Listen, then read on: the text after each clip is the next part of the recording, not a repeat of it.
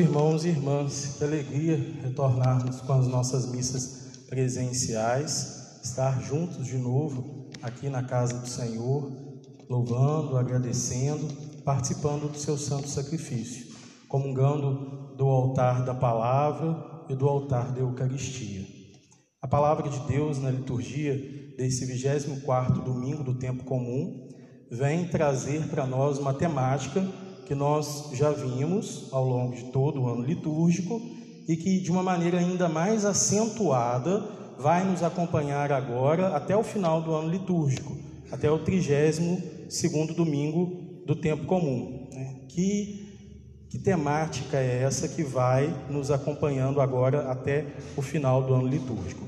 Justamente um tema muito caro a todos nós, muito importante a todos nós, que é o tema da conversão. No ano litúrgico, né, basicamente dizendo, nós começamos o ano litúrgico justamente, né, o tempo comum, justamente com o chamado de Cristo a todos nós, o anúncio do Senhor do reino dos céus. Jesus então passa, chama os discípulos, chama também a todos nós, para que nós também possamos segui-lo.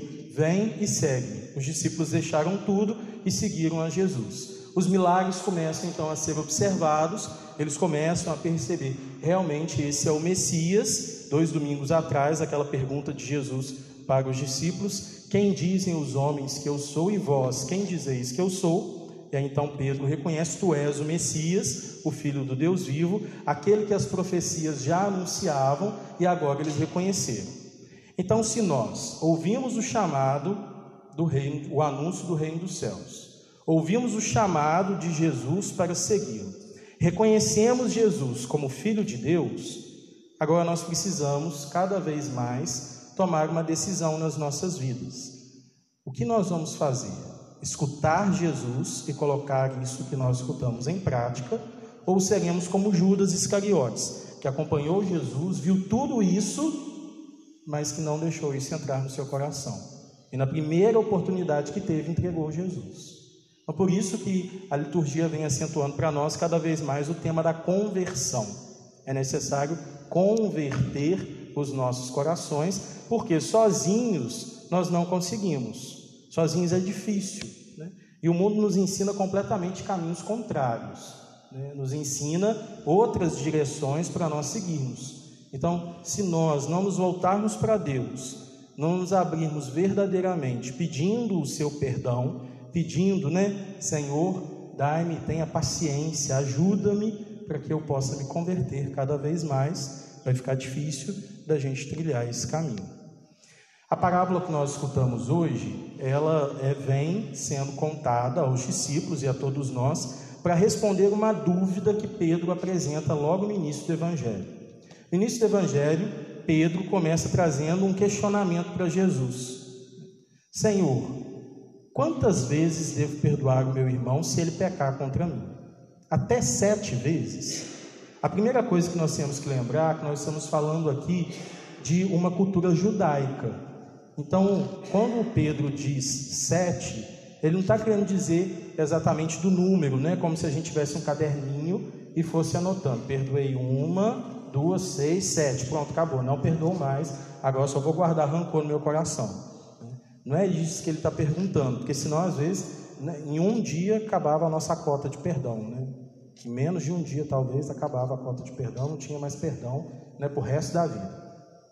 Pois bem, a pergunta de Pedro, né, quando ele faz até sete vezes, sete na cultura judaica é justamente o número da plenitude, da perfeição. Então a pergunta de Pedro é como se ele dissesse a Jesus: Senhor, Quantas vezes eu devo perdoar o meu irmão se ele pecar contra mim? Eu sempre tenho que perdoar plenamente, perfeitamente? Eu sempre vou ter que perdoar? Não dá para me guardar só um rancorzinho dentro do meu coração, não, só um pouquinho assim, Jesus. E aí Jesus vai responder para ele: Pedro, eu não te digo até sete, mas até setenta vezes sete. Eu não te digo que perfeitamente, que plenamente, mas eu te digo que muito mais, né? que seja uma, um perdão real, um perdão do coração mesmo, né? que seja um perdão de toda a sua força, né? que seja um coração de toda, um perdão de toda a sua vida, né? não um perdão apenas para o outro ver, né? que muitas vezes acontece. Às vezes a gente perdoa a pessoa, mas só da boca para fora. No coração continua magoado, continua guardando rancor, continua com aquela dificuldade toda, né? Às vezes a gente procura a confissão, né? A confissão é essa chave que nos liga novamente ao reino dos céus. Nós reconhecemos o nosso pecado, né? Vimos que falhamos, então vou procurar o padre, vou me confessar, pedir perdão, porque é, eu reconheci, eu errei, né? E eu preciso fazer diferente porque a misericórdia de Deus é tão grande na minha vida, eu preciso converter o meu coração e realmente buscar um caminho diferente. Né? Então, a gente vai lá, busca confissão, mas às vezes também a gente busca confissão. Eu fiz isso daqui, eu estou morrendo de medo de ir para o inferno porque eu fiz isso. Então, vou lá, vou procurar o padre, vou confessar. Mas você está arrependido? Não. Depois eu vou fazer a mesma coisa. Mas eu fui lá e vou pedir para ele porque eu não quero ir para o inferno. Não adianta porque eu estou guardando egoísmo no meu coração do mesmo jeito. Eu não estou arrependido, eu não estou com desejo de mudança, eu não estou com desejo que aquilo seja feito uma nova história na minha vida. Eu simplesmente estou né, com medo de que algo ruim me aconteça, então eu vou lá e vou pedir um, um perdão, como se fosse lá de novo o caderninho, né? Eu vou riscando, mas aquilo não faz diferença na minha vida. Para isso ficar claro, dá para a gente entender bem, dá para os discípulos entender, Jesus vai e conta uma parábola, né, que é esse recurso literário que ele usa várias vezes, trazendo uma situação que era bem próxima da realidade do povo, para que eles pudessem observar, enxergar aquilo e falar assim: ah, agora eu estou entendendo o que, que o Senhor está querendo dizer. Então aí Jesus vai e conta a parábola. Né? O rei está fazendo o um acerto de contas, chama todos os devedores trazem para ele um homem que devia uma enorme fortuna. Era muito dinheiro que ele devia para o rei. Ele devia para o rei, assim, coisa de bilhões. Era muito dinheiro. Aquele homem não ia ter condição de pagar aquela dívida. Para que ele tivesse condição de pagar aquela dívida, ele ia ter que ser um outro rei e desfazer de praticamente seu reinado inteiro. Então, eles quase trazem diante do rei um homem né, sem esperança um homem que não ia ter o que fazer. Aquele homem está caminhando na direção do rei, quase que pensando assim: eu estou indo para minha condenação, porque eu não vou ter como pagar, eu não vou ter como né, responder a essa dívida que eu contraí. Então ele vem diante do rei, o rei cobra a dívida e ele né, cai aos pés do rei suplicando: dá-me um prazo e eu pagarei a minha dívida. Né, a nossa tradição litúrgica traz justamente essa palavra, dá-me um prazo. Né? No original, no grego, se nós formos lá observar, ele pede paciência. Paciência. Paciência. Eu quero pagar essa dívida, eu vou mudar isso, né? eu vou fazer diferente, eu, eu vou me esforçar aqui. Então, dá-me um prazo, tenha paciência, eu vou conseguir fazer isso. E aquele rei é um rei humano, ele sente compaixão. Ele olha para aquele homem, ele vê: esse homem não vai ter condição de me pagar. Não tem como ele pagar isso tudo que ele me deve. Né? E eu já tenho muito, eu tenho né, o suficiente para a minha vida, esse dinheiro né, não, não vai fazer falta para mim, mas vai fazer uma falta muito grande para ele. E eu estou vendo que ele está arrependido, eu estou vendo que ele quer tentar, ele vai se esforçar. Ele está me pedindo, dá-me um prazo, tenha paciência, né? Eu vou conseguir, então eu vou perdoar essa dívida dele. Olha, está perdoado, vai em paz, né? vai tranquilo, está tudo certo. O homem sai dali né? e ele encontra, olha só que coisa, né? Ele foi perdoado de uma dívida gigantesca que ele não ia ter condição de pagar. Aquilo ia acarretar a prisão dele, a condenação da família dele toda junta, né? é, a apreensão de todos os seus bens. Ele ia perder tudo, acabou, tinha acabado para ele. Porque para cada dia de tortura ou de prisão, seria descontado um valor.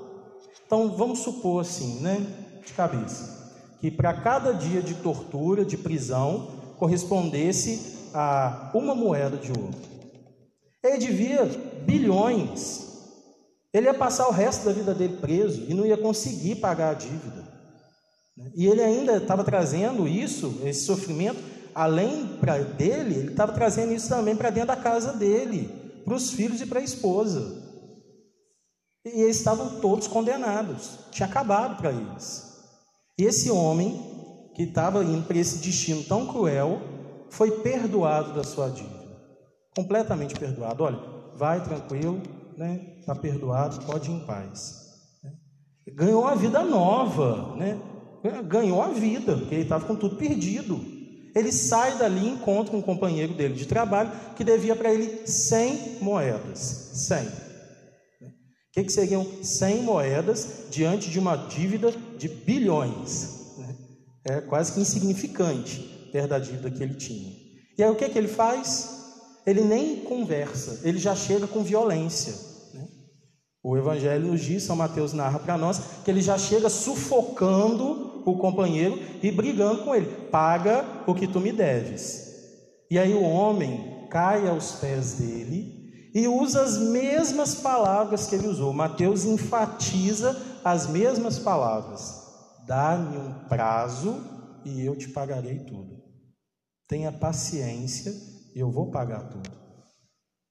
E aí o que, que ele faz? Não. Vai e entrega o homem para os torturadores. Vai e manda ele para a prisão para que ele pudesse pagar toda a sua dívida. E aí então, os empregados, quando ficam sabendo disso, ficam muito tristes, chegam para o patrão, dizem para ele o que, que tinha acontecido. O patrão manda trazer ele de volta e diz para ele palavras muito duras, mas infelizmente muito reais servo mau e perverso. Tu não deverias ter agido com compaixão com teu companheiro assim como eu agi contigo? Por isso, tu serás entregue aos torturadores. E ele manda então que aquele homem seja entregue aos torturadores. E aí, antes então da gente concluir né, o evangelho, na sequência aqui, nós pararmos para poder observar o que Jesus está dizendo para os discípulos e também para nós. Muitas vezes nós queremos o perdão, temos uma dívida gigantesca com Deus. Temos uma dívida gigante com Deus, com as pessoas que convivem conosco, né? Às vezes fazemos, tomamos certas atitudes que trazem uma dor, um sofrimento gigante para a nossa família, para as pessoas que convivem no nosso ambiente de trabalho, na nossa comunidade. Causamos assim uma dor gigantesca, né? um sofrimento gigante. E às vezes a gente faz como esse homem, né? mas faz de coração, pede perdão, me perdoa? Me perdoa, dá-me um prazo, né? tenha paciência, eu vou mudar, eu quero fazer diferente, eu, eu quero dar esse passo, me ajuda. E aí a gente às vezes consegue conquistar essa, esse perdão, né? essa ajuda. É muito parecido com os pais na educação dos filhos, né?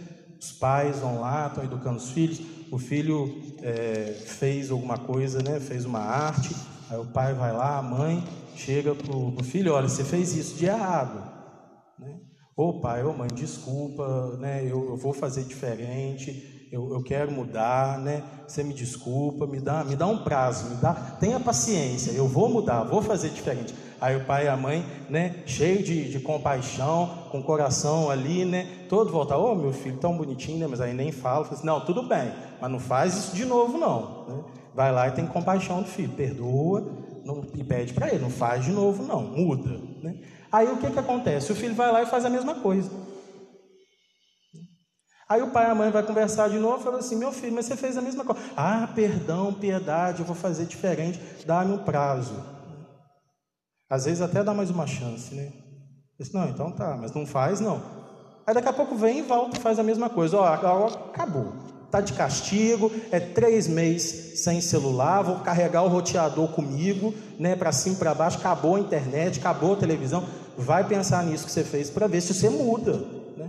Dá um sacode para ver se, não é para dar um sacode mesmo não, tá? Tô falando assim, de tirar as coisas para ver se, olha, ver se acorda, né? Ver se fica esperto. Se você continuar fazendo isso, você vai se dar muito mal na sua vida. E os pais querem o melhor para os filhos, então eles vão lá e tentam trazer essa mudança para eles, né? É isso que muitas vezes nós fazemos. Nós pedimos, assim como aquele homem, né? A nossa dívida é de bilhões, é uma dívida imensa. A gente causou uma dor, um sofrimento gigante na nossa família, nas pessoas ao nosso redor ofendemos infinitamente a Deus e aí nós pedimos: perdão, Senhor, me perdoa, perdoa isso que eu fiz. Só que tem dois caminhos para a gente poder fazer isso. Tem o caminho sincero daquele que busca a conversão, daquele que realmente quer mudar de vida, e tem o caminho daquele que é dissimulado, né? O caminho falso, é um ator, né? Foi lá, pediu perdão, me perdoa. Ah, não está nem aí. Só quer conseguir o perdão da pessoa, depois no coração não está arrependido de nada, vai continuar fazendo a mesma coisa, vai continuar do mesmo jeito. E aí, essa pessoa que age dessa forma, ela tem dois pesos e duas medidas. Né? Para ela, ela sempre quer o perdão. Para essa pessoa, ela sempre quer ser perdoada. Agora, para o outro, ela não vai usar de misericórdia, usar de perdão, não. Por quê? Porque não tem mudança do coração. E quem não se converte, não consegue aplicar o princípio da misericórdia, o princípio do amor na vida do próximo. Quantas vezes nós vemos isso na nossa vida? Quantas vezes nós observamos essas situações? A gente quer todo o perdão, toda a misericórdia das pessoas com a gente. Agora, não pede que eu seja misericordioso com o outro, não. Porque às vezes eu já faço igual esse servo do, do Evangelho. Eu já chego pegando pelo pescoço, já sufocando e falando: não vai ter perdão nenhum, não. Não tem essa língua comigo, não é desse jeito, não. Já manda, entrega para os torturadores. Jesus está mostrando aqui para Pedro, naquela pergunta que ele fez: eu devo perdoar sempre? Eu devo perdoar sempre, mas não só perdoar, eu devo perdoar não perfeitamente, mas eu devo perdoar não sete vezes, mas setenta vezes sete. Eu devo perdoar não só da boca para fora, mas eu devo perdoar com conversão do meu coração, com desejo sincero de não repetir aquilo, com desejo sincero de mudar isso na minha vida, porque caso contrário, esse meu perdão, esse meu pedido de desculpa foi só da boca para fora, não mudou nada. Não transformou nada. E hoje em dia nós vivemos uma lógica que cada vez mais tenta nos ensinar que o mundo é dos espertos, de quem dá um jeitinho, né? Quem passa a perna no outro está se dando bem, né? É, é mais ou menos a lógica aqui desse homem, né? A, gente tem essa ideia, não, o mundo é dos espertos, né? Mas quando você é esperto em cima do outro, se o outro for esperto em cima de você, aí você não gosta, não. Não, um absurdo. Você viu o que, a pessoa fez comigo? Coisa horrorosa, não sei o quê. Um exemplo muito bobo, né? É, fofoca. A gente às vezes adora falar da vida dos outros, né? Vem alguém, fala, chega para você, está lá né, resolvendo alguma coisa na, no mercado, comprando alguma coisa. Aí chega alguém e fala assim: Menino, você sabe o que, que fulano de tal fez? Ó, oh, mas não estou sabendo não. O que que fez? Ó, oh, fez isso e isso. Nossa, que coisa horrorosa, né? Essa pessoa não tem jeito, não. Nossa, eu não sei o que está fazendo nesse lugar, fazendo assim, assado. A pessoa não, desce a lenha na pessoa, né? Aí daqui a pouco chega alguém e fala que a mesma pessoa que eu estava falando mal está falando mal de mim. O quê? Eu vou lá caçar satisfação?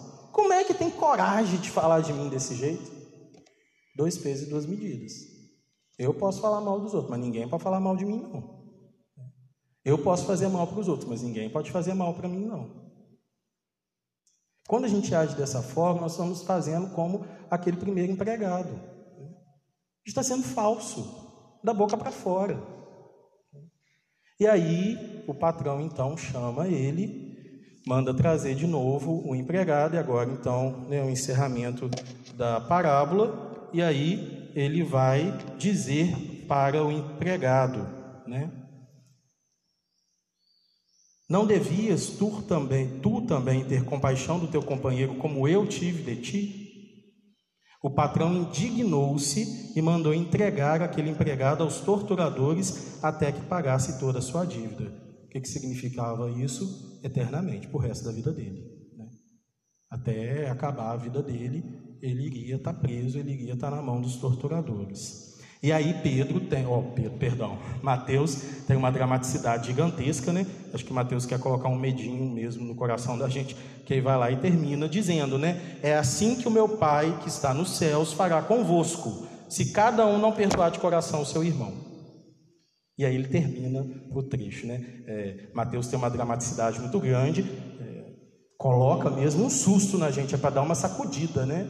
É assim que o meu Pai, que está nos céus, fará convosco, se não perdoares de coração cada um dos seus irmãos. E aí vem algo extremamente difícil, porque o perdão, às vezes, é muito difícil para nós, é algo muito exigente, é algo que pede muito de nós, mas por quê? Porque o perdão vem acompanhado da conversão, da mudança.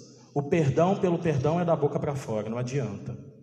E perdoar, nós também devemos lembrar, amados irmãos e irmãs, queridos filhos, perdoar não significa que as coisas vão continuar do mesmo jeito.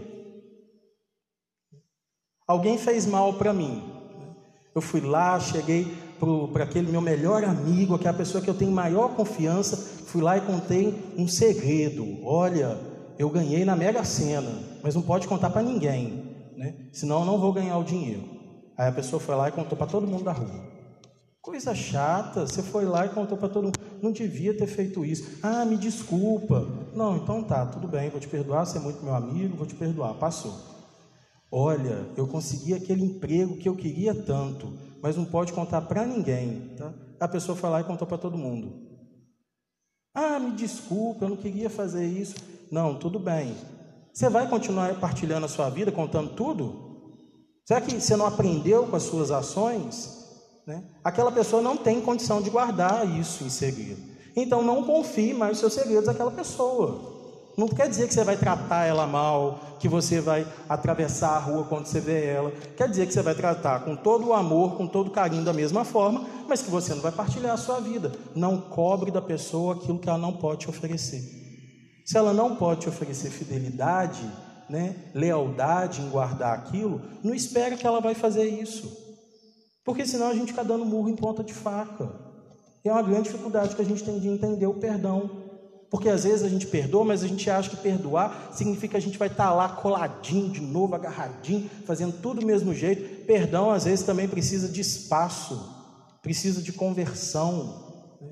precisa respirar um pouco, porque toda vez que você olhar para a pessoa, você vai estar assim, com aquela, aquele remorso, aquela raiva crescendo dentro de você. Então você, no mínimo, vai falar assim: ó, me dá um prazo? Tenha paciência, porque eu quero te perdoar plenamente. Eu quero te perdoar perfeitamente, mas eu preciso de um tempo para me conseguir fazer isso bem, né? para me conseguir converter. Conversão não é mágica, não é de uma hora para outra, exige de nós também. Não pode ser essa coisa falsa que está lá, ô oh, meu amigo, eu te perdoei, vem cá, vamos tirar uma foto junto, mas na verdade, no fundo do coração, está com vontade de pegar o celular e rachar na cabeça da pessoa. Não adianta, não adianta. Por isso que Jesus diz, né? Assim, o meu Pai que está nos céus fará convosco, se não perdoares perfeitamente né, os seus irmãos. Se o nosso perdão for só um perdão da boca para fora. E o perdão havia de mão dupla, a gente perdoa o próximo, mas também se perdoa. Então também nos chama a conversão a essa mudança. Amados irmãos e irmãs, celebrando esse 24 domingo do tempo comum, pensamos de todo o nosso coração, Senhor, ajude-nos a converter o nosso coração, para que nós possamos perdoar e ser perdoados verdadeiramente, para que nós possamos verdadeiramente buscar essa conversão, essa mudança do nosso coração, nos libertar de tudo aquilo que nos amarra, tudo aquilo que nos prende ao pecado, ao rancor, ao egoísmo, à inveja. Ajuda-nos, Senhor, a ter um coração verdadeiramente convertido. Em nome do Pai, do Filho e do Espírito Santo.